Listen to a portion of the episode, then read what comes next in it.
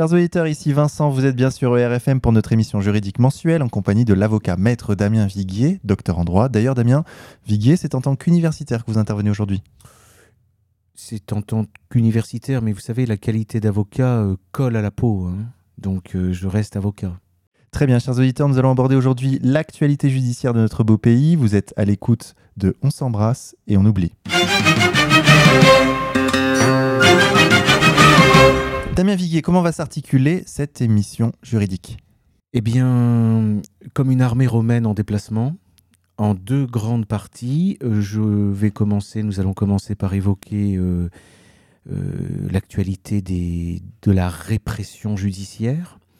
Et ensuite, nous essaierons de réfléchir sur les, causes au sens des fondements de cette répression, c'est-à-dire quelles sont les infractions exactement qui sont reprochées aux gens euh, que l'on poursuit ainsi. Euh, et une armée romaine n'avance jamais sans arrière-garde et sans avant-garde. L'arrière-garde nous permettra de, de- faire un peu de philosophie, mais avant tout l'avant-garde. Il faut préciser le, le sens de ce, de ce déplacement-là. Euh, J'ai une façon d'entrer directement dans le vif du sujet. Vous avez un auteur qui s'appelle Galula et qui euh, a indirectement d'ailleurs fait beaucoup de mal en Amérique latine. C'est quelqu'un qui avait étudié l'insurrection, la, lutte insurrectionnelle, c'est-à-dire la guerre de partisans, en fait le terrorisme, et la contre-insurrection euh, dès euh, les épreuves chinoises avec Mao Tse-tung. Et il était officier français, il était basé en Chine. Et ses observations de la guerre euh, avec Mao Tse-tung, il les a ensuite euh, dé- développées avec la guerre d'Indochine et enfin avec la guerre d'Algérie. Il en a sorti un, savoir qui a été transmis à West Point aux Américains. Et c'est un client, donc euh, Ilis Ramirez Sanchez, qui me rappelait que Galula est responsable de milliers, voire de millions de morts en Amérique latine. Et donc, dans son manuel de la contre-insurrection, il explique aux euh, puissances euh, opérantes comment euh, agir sur un ennemi politique à, différents stades de son développement. Et il envisage le stade du mouvement politique, en fait, qui est encore dans l'expression démocratique, tout simplement. Enfin, où vous avez des hommes politiques qui expriment des revendications, et plus précisément, il emploie le terme de cause. Les, les- les- des, hommes politiques qui défendent une cause, mais une cause qui gêne fortement le pouvoir. Bien.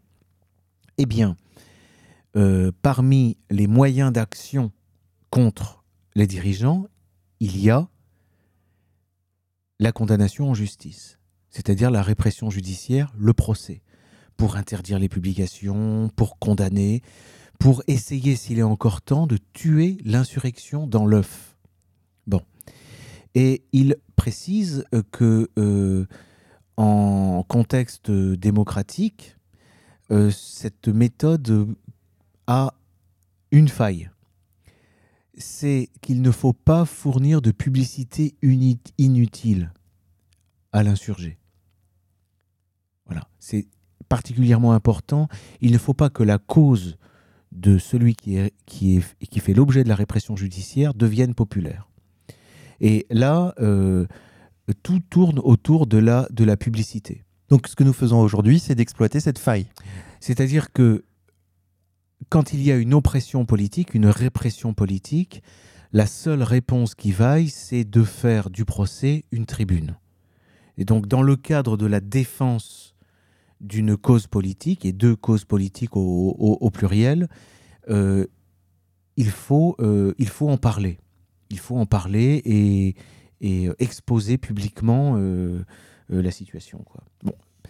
Les Romains avaient bien compris ça et au Moyen Âge on avait bien compris puisque on opérait de manière secrète. C'était la procédure inquisitoire.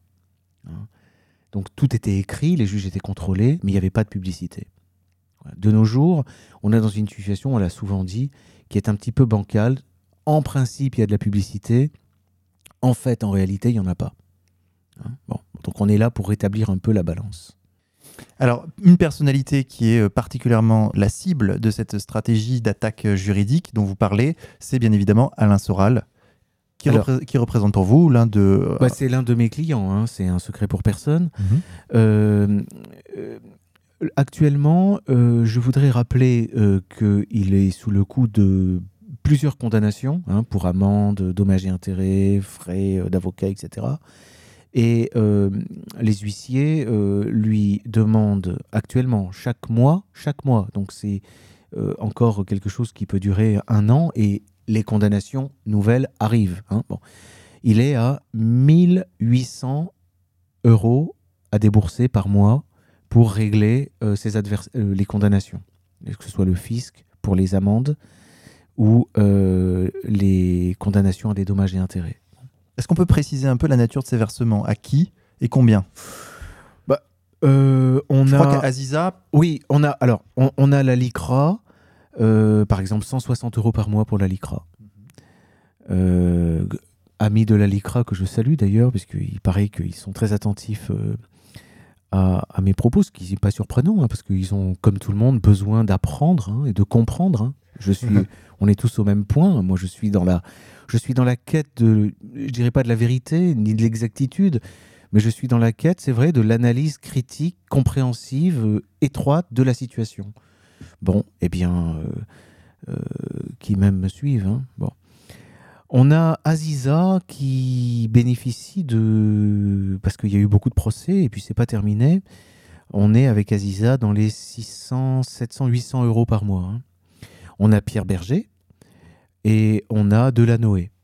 Delanoë, 400 euros par mois. Et puis on a quand même Choprade, hein, 300 euros par mois. Voilà. Voilà le point, mais c'est. On peut faire le point chaque mois éventuellement parce que. Ça, évolue constamment. Il y a, encore euh, récemment une nouvelle euh, convocation devant la, la brigade euh, chargée un petit peu de la police politique. Euh, moi, j'observe que beaucoup de dessins sont, poursuivis. hein. Pas, tant les livres ou, les propos euh, étayés, euh, développés par Alain Soral, mais on, tient absolument à ce qu'il soit le directeur de la publication du site d'égalité et réconciliation, Bon. ce qui, n'est pas le cas, mais on le poursuit néanmoins. Ça, c'est un problème qui, qui est à traiter en- actuellement pendant devant la Cour de cassation pour savoir si on peut estimer qu'il est euh, directeur de la publication. Mais en attendant, il est donc poursuivi beaucoup pour des dessins.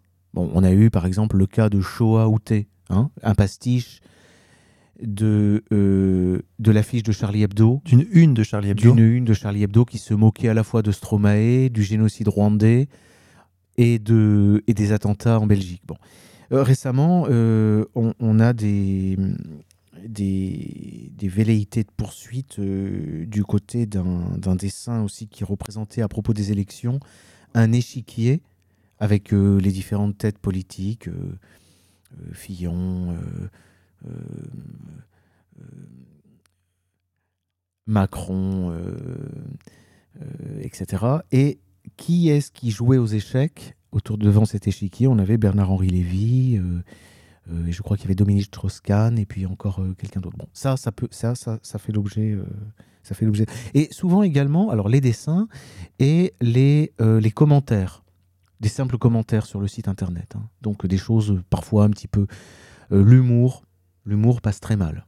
L'humour passe très mal. Les allusions euh, sont très mal prises également. hein. À la limite, il vaut encore mieux y aller franco, parce que les allusions, euh, il y a un côté un peu pervers dans l'allusion. hein, parce que euh, y a- il y a- dans l'allusion, il y a, l'idée un petit peu que l'auditeur ou le lecteur, il va faire lui-même le travail de compréhension. Il n'y a pas d'idée qui pénètre plus profondément que comme ça, grâce à l'allusion. Enfin bon, en tout cas, il y a ces poursuites.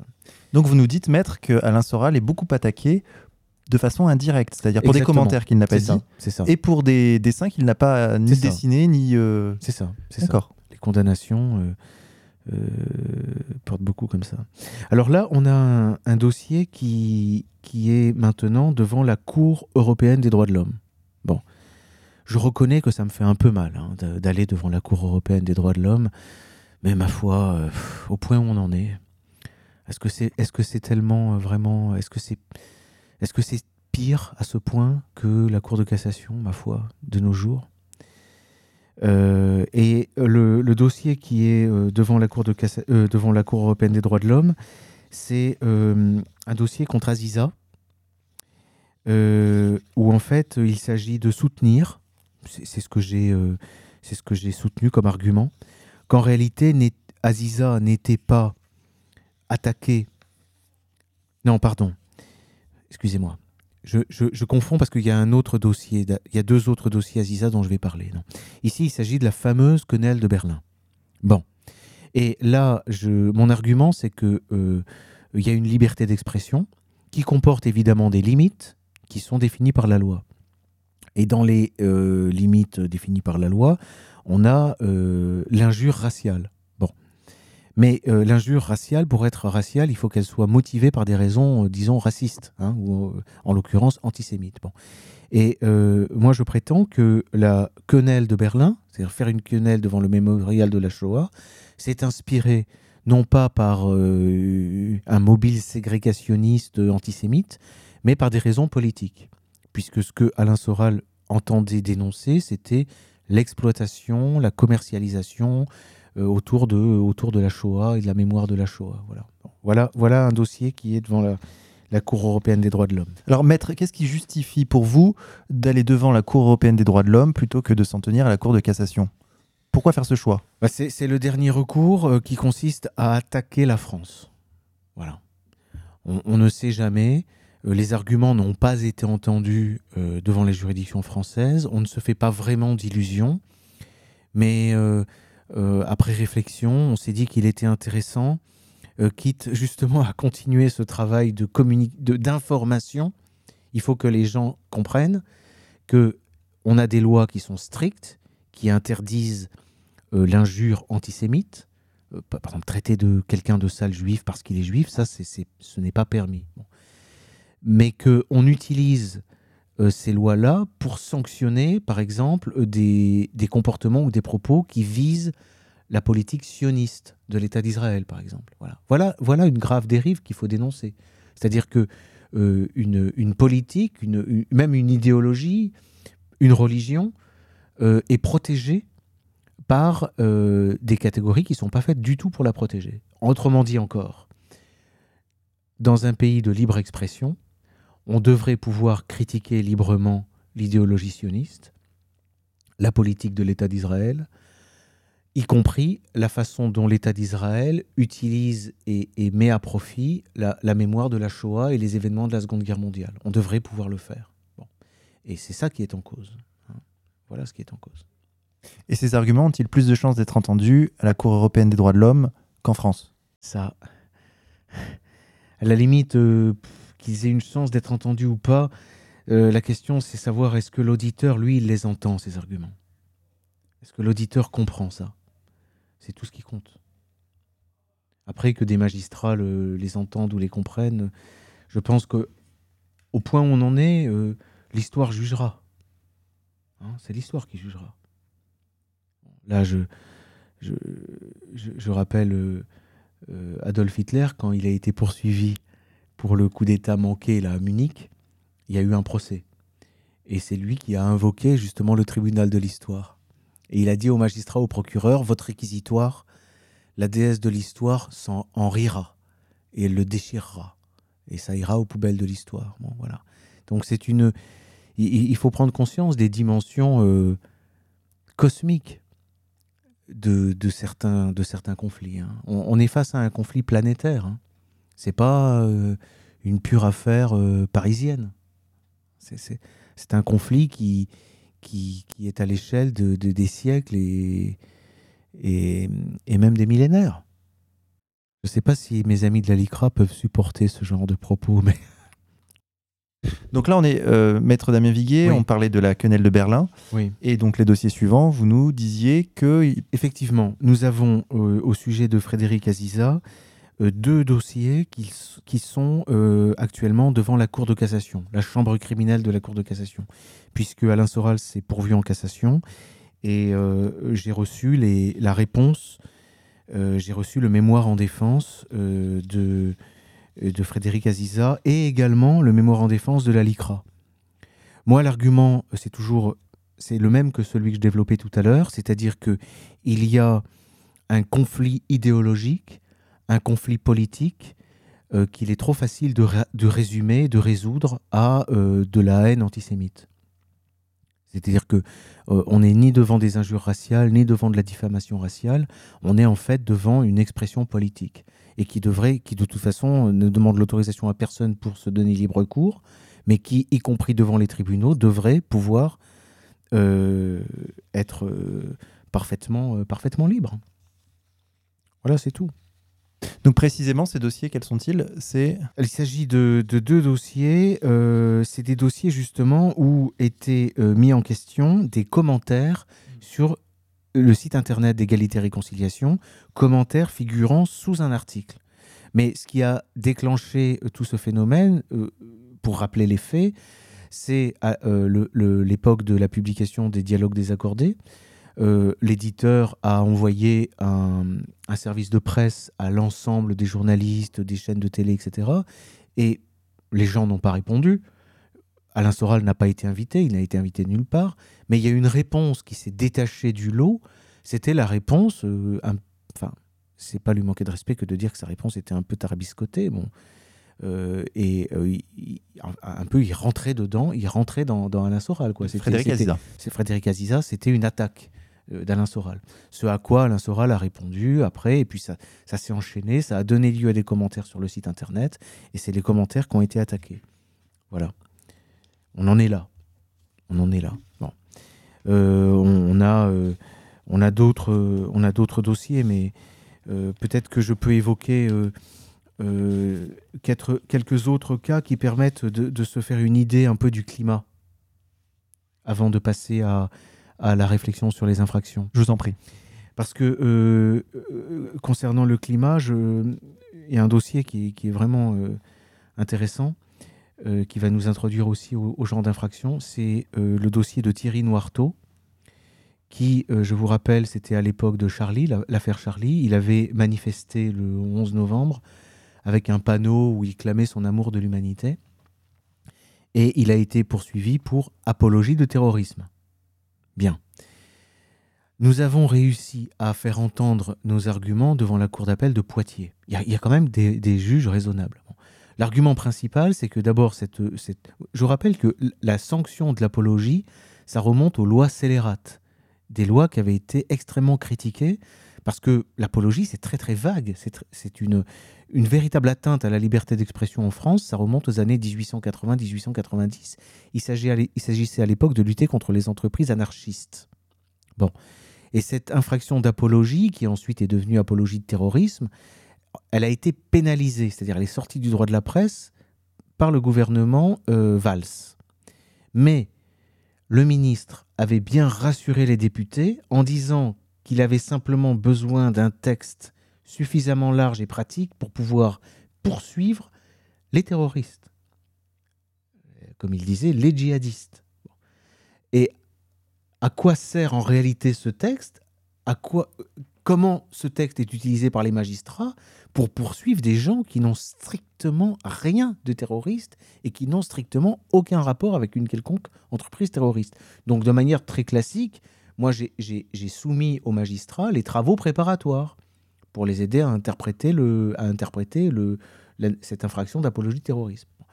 La Cour d'appel de Poitiers a reconnu qu'il n'y avait pas chez Thierry Noirteau une, une intention de commettre cette infraction. La Cour de cassation, la chambre criminelle, a cassé cet arrêt de la Cour d'appel de Poitiers et l'a renvoyé devant la Cour d'appel de Bordeaux. Donc maintenant, il s'agit d'argumenter à nouveau pour essayer de faire qu'à nouveau, Thierry Noirteau soit relaxé, quitte à ce que le parquet fasse un nouveau pourvoi en cassation, ce qui supposerait alors la réunion de l'Assemblée plénière de la Cour de cassation, pour trancher une question qui n'est pas une petite question, et qui en plus est une question d'actualité.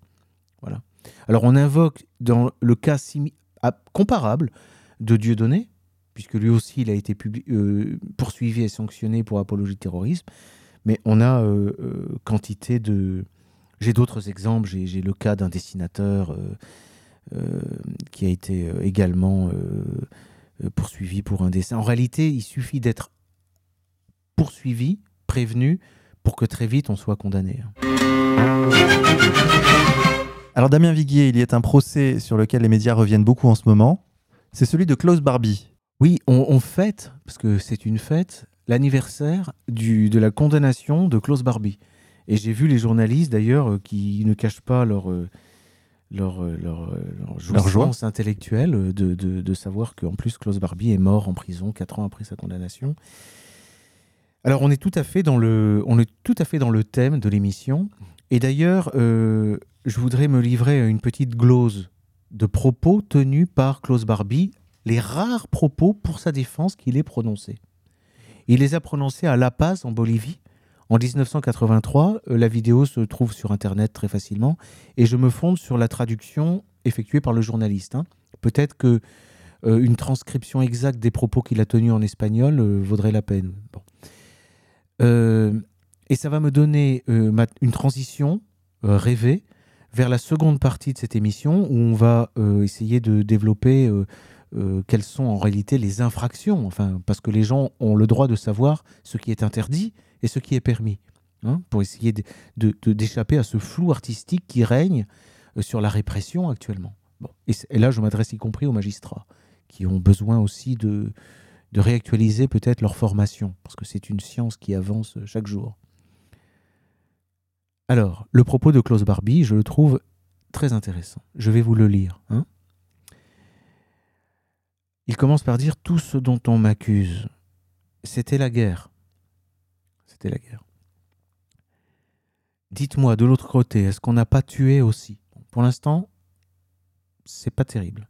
La guerre, on tue des deux côtés. Il a tué, de l'autre côté, on l'a tué. Alors le journaliste lui, lui pose une question et lui répond Je vous comprends, mais c'était la guerre. Et là, il va être plus précis. C'était le maquis. C'était le maquis. Vous savez, ici, il parle à des gens de Bolivie. hein. Vous avez fait l'expérience de la guérilla. Et là, on retombe sur Galula, la lutte contre euh, le- les insurrections et les révolutions en Amérique latine. Qu'est-ce qu'on a fait Qu'est-ce qu'a fait l'armée ici? Il pose la question. Elle a reconnu comme combattant la guérilla? Non. Autrement dit, euh, l'armée bolivienne a traité les guérilleros en criminels, hein, avec fusillade, etc. Il n'y avait pas de droit de la guerre, il n'y avait pas de prisonniers, il n'y avait pas de blessés qu'on soigne. hein. Il y On se souviendra que le Tché a lui-même été euh, fusillé. Oui, il a été fusillé. D'ailleurs, c'est très intéressant par rapport à la ligne un peu de cette, de cette émission. Pourquoi il a été fusillé? Et pourquoi euh, euh, l'intellectuel français Régis là, Debray. Debray, lui, a eu un procès? Vergès l'explique très bien dans son ouvrage, parce que Che Guevara aurait certainement revendiqué la dimension politique de sa lutte, et un procès eût été une tribune, et, elle aurait pu être l'étincelle qui aurait mis le feu aux poudres alors que Régis Debray, lui, plaidait qu'il était un journaliste en reportage et pas du tout un politique. C'est pour ça qu'on a permis le procès de Régis Debray, mais qu'on a strictement interdit le procès de Che Guevara. Vous voyez, là, Che Guevara, on l'a fusillé directement. Alors, je poursuis sur Klaus Barbie, mais on peut broder comme ça, je pense que c'est une bonne méthode. Euh, supposons, mais supposons, dans le cas des Français qui étaient en train de défendre leur patrie, ah oui, ça c'est le journaliste. Non, on lui dit euh, non. Elle n'a pas reconnu. Le journaliste reconnaît. Non, il n'y a pas eu de reconnaissance de la guérilla comme des combattants. Mais le journaliste. Mais supposons, dans le cas des Français qui étaient en train de défendre leur patrie, vous considérez que ça c'était une guérilla? Voilà un point intéressant. hein. Mais bien entendu, réponse de Klaus Barbie, mais bien entendu, c'était une guerre de guérilla, c'était un maquis.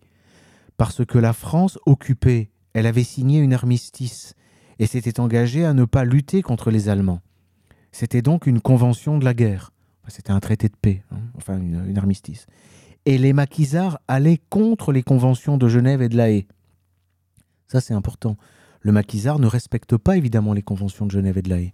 Et là, il précise, dans une formule est très importante, un civil ne doit pas tuer un homme en uniforme. Là, on est au cœur, au cœur du droit de la guerre. Le civil qui tue un homme en uniforme ne doit pas s'attendre à bénéficier du droit de la guerre. Il ne sera pas traité comme un prisonnier.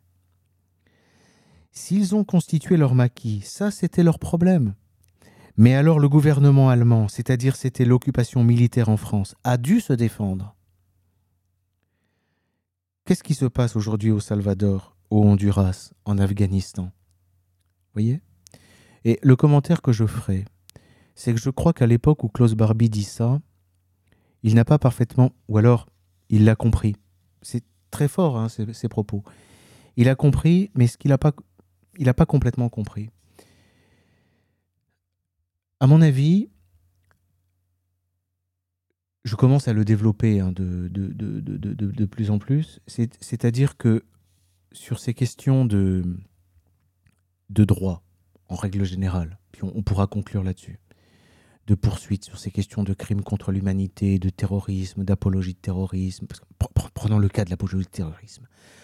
Est-ce qu'on peut comprendre qu'on sanctionne l'apologie de terrorisme dans le cas de, de, djihadistes et en même temps on fait rentrer au, Panthéon des gens qui ont été des, résistants. Si vraiment on était absolument neutre sur les moyens employés, il ne devrait pas y avoir deux poids, deux mesures. Alors, je crois qu'on peut expliquer les choses ainsi. C'est-à-dire que euh, aujourd'hui, ce qui compte, ce n'est pas le jugement porté sur les moyens, c'est le jugement porté sur les fins, sur la cause. C'est-à-dire que dès lors que votre cause est estimée comme une cause juste, vous pouvez effectivement tout vous permettre. Y compris les, procédés les plus sanguinaires, les plus cruels, les plus injustes. Vous pouvez condamner des gens alors qu'il n'y a pas de motif. Vous pouvez les condamner sans raison. Vous pouvez les condamner en violant la loi. Vous pouvez les torturer, vous pouvez les enfermer, vous pouvez tirer sur les uniformes, vous pouvez faire ce que vous pouvez envoyer une bombe atomique sur Hiroshima parce que votre cause est la juste cause. En revanche, si votre cause est condamnée,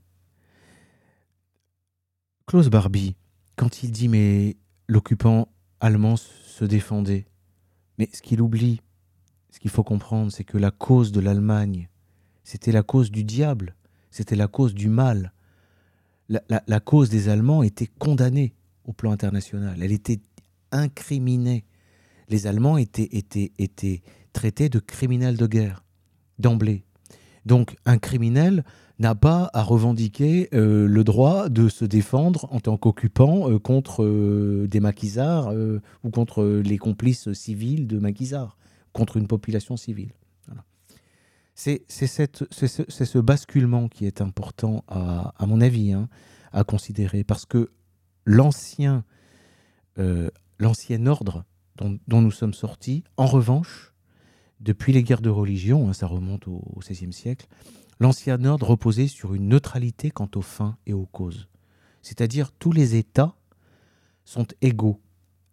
On n'a pas à, voir quelle est la raison pour laquelle tel État fait la guerre par rapport à tel autre.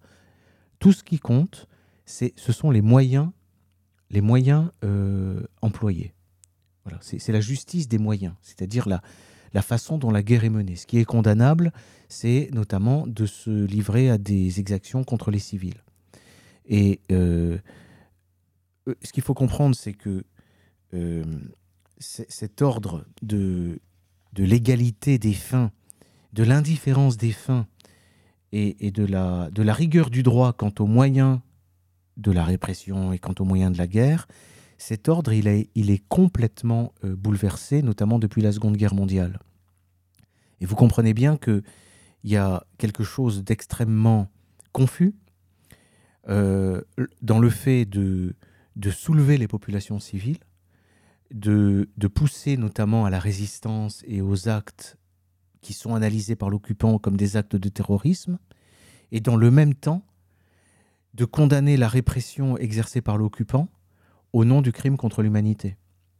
Il y a un, il y a un, cirque, un cercle extrêmement pervers. C'est-à-dire que dans un, vous, mettez la, population dans l'obligation, devant l'obligation en réalité de se révolter contre le tyran, et la police, l'ordre établi, les institutions, euh, les gardiens, disons, de l'ordre traditionnel, y compris les magistrats, qui sont toujours du côté de l'ordre en principe, vous les, vous les mettez devant un conflit de, loyauté extrêmement euh, dangereux, puisque vous les accusez de complicité de crimes contre l'humanité, s'ils osent se livrer à une répression contre la population. C'est ça qui est important à comprendre. Prenons, parce que je pense que pour cette fois ça suffira, mais il faut y aller petit à petit. Vous avez au cœur de toutes ces infractions que l'on reproche, dont on a fait un instrument de la répression, vous avez la notion de crime contre l'humanité. Ça revient tout le temps, puisque on sanctionne la contestation de crimes contre l'humanité, de l'existence de crimes contre l'humanité pour les événements de la Seconde Guerre mondiale, hein, c'est la fameuse loi Guesso. On sanctionne l'apologie de crimes contre l'humanité, et il y a cette incrimination-là, de crimes contre l'humanité, avec son succès d'année de génocide. Il y, a un point qui est important à comprendre, c'est que le, crime contre l'humanité est un crime qui est vraiment à part. il comprend des comportements comme les persécutions, mais les comportements qu'il incrimine peuvent, au moment où ils ont été euh, commis, n'être pas du tout des infractions. C'est prévu dans la définition du crime contre l'humanité. Je, prends un exemple. Vous travaillez dans un tribunal, vous êtes chargé avec la guillotine d'exécuter les condamnés à mort. Pour vous, vous obéissez à la loi. C'est un ordre de la loi, c'est ce qu'on appelle l'ordre et le commandement, le commandement euh, de la loi et l'ordre de. Enfin, c'est l'ordre de la loi et le commandement de l'autorité légitime. Bon. Tant que euh, vous êtes sous euh, ce pouvoir-là, vous avez le devoir d'exécuter des gens.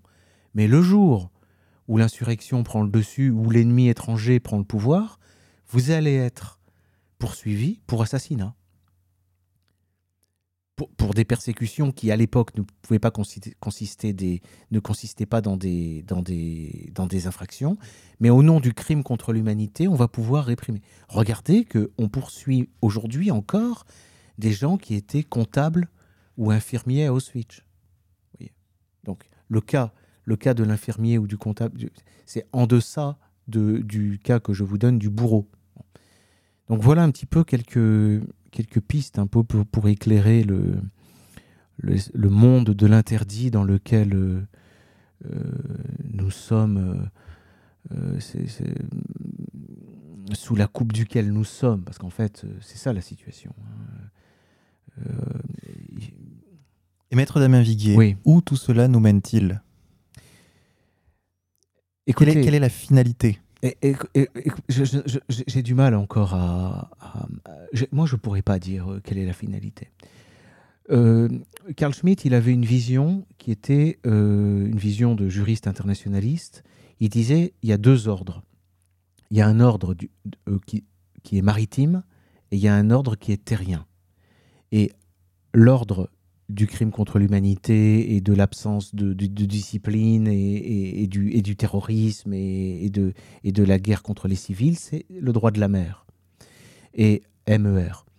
Et l'ordre du droit de la guerre, le droit classique dont parlait déjà Bonald, c'est-à-dire c'est un droit où si les familles ont au-dessus d'elles une autorité pour, pour soumettre leurs différends devant un juge, pour faire un procès, les nations, les États n'ont euh, d'autres personnes que Dieu pour soumettre leurs différends. Et Dieu a instauré la guerre pour que les États règlent entre eux leurs différends. Il n'y a pas de procès entre États.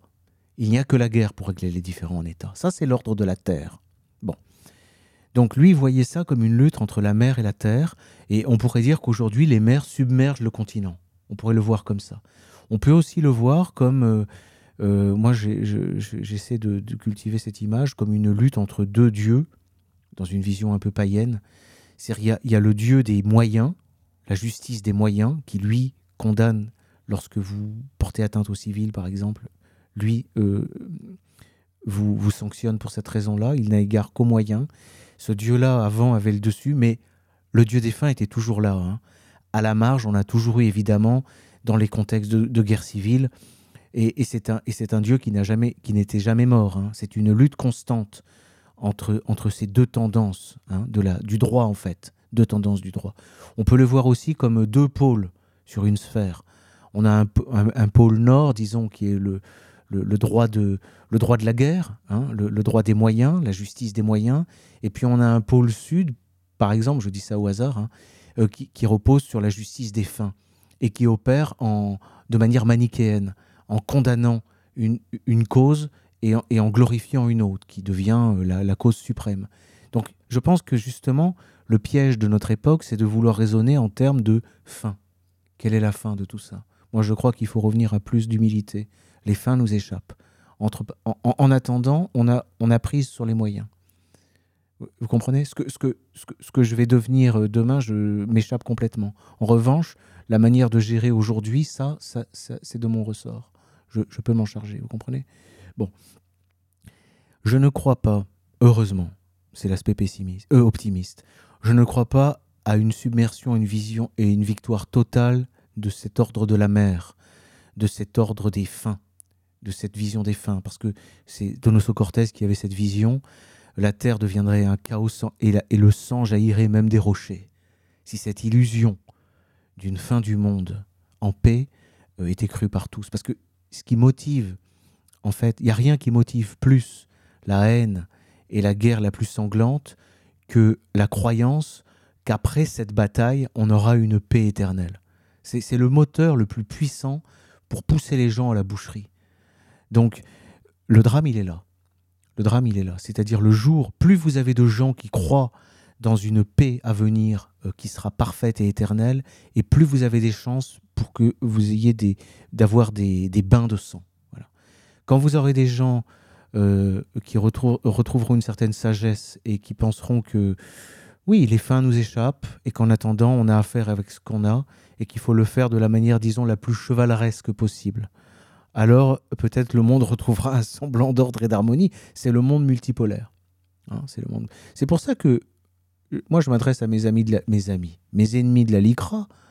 Moi je n'ai pas à, à, craindre leur censure ou, ou leur euh, ou leur, euh, leur, euh, leur, quoi, leur répression, leur, leur coût. Leur coût euh, les enjeux sont gigantesques et, et, moi je n'ai pas honte de, je dis pas de mes idées parce que je n'ai rien à, promouvoir, mais je n'ai pas honte de l'effort que je fais et j'invite le plus grand nombre de juristes à prendre conscience de la responsabilité devant laquelle ils sont vis-à-vis de, vis -vis de leur époque. Hein. Bon, on peut aussi faire ses bagages et, partir euh, au Texas ou, ou en Thaïlande et ou, au Japon et, espérer trouver un refuge. en attendant, si, si, on veut essayer de, de, de, sauver ce qui peut encore l'être, euh, il faut la, la, moindre des choses, c'est de réfléchir et d'essayer de comprendre. C'est tout ce que je fais, moi, pour ma part. Et j'invite à la réflexion, y compris les juristes de la LICRA, qui ne sont pas parmi les moins engagés et les moins motivés pour la réflexion. Hein. Les gens de la Ligue des droits de, la Ligue des droits de l'homme, etc. etc. Ce ne sont pas, j'espère, enfin, je... puisqu'ils prétendent tout, souvent être bénévoles. Bon, s'ils sont bénévoles, c'est que sans doute ils sont animés par une sorte d'ardeur, quoi. Enfin, bon. Maître Damien Viguet, merci beaucoup. Oui, Vincent Lapierre, merci, c'est moi qui vous remercie. D'ailleurs, c'est notre émission. Hein. C'est notre émission. Donc, euh, disons-nous à bientôt alors. On se dit à bientôt, donc au mois prochain si Dieu, le veut. Chers auditeurs, nous allons conclure cette émission en musique sur les notes de Stéphane Blé. Son album Figure libre est disponible sur le site contreculture.com. Nous allons écouter Toccata de Cachaturian. Bonne écoute à tous et à la semaine prochaine.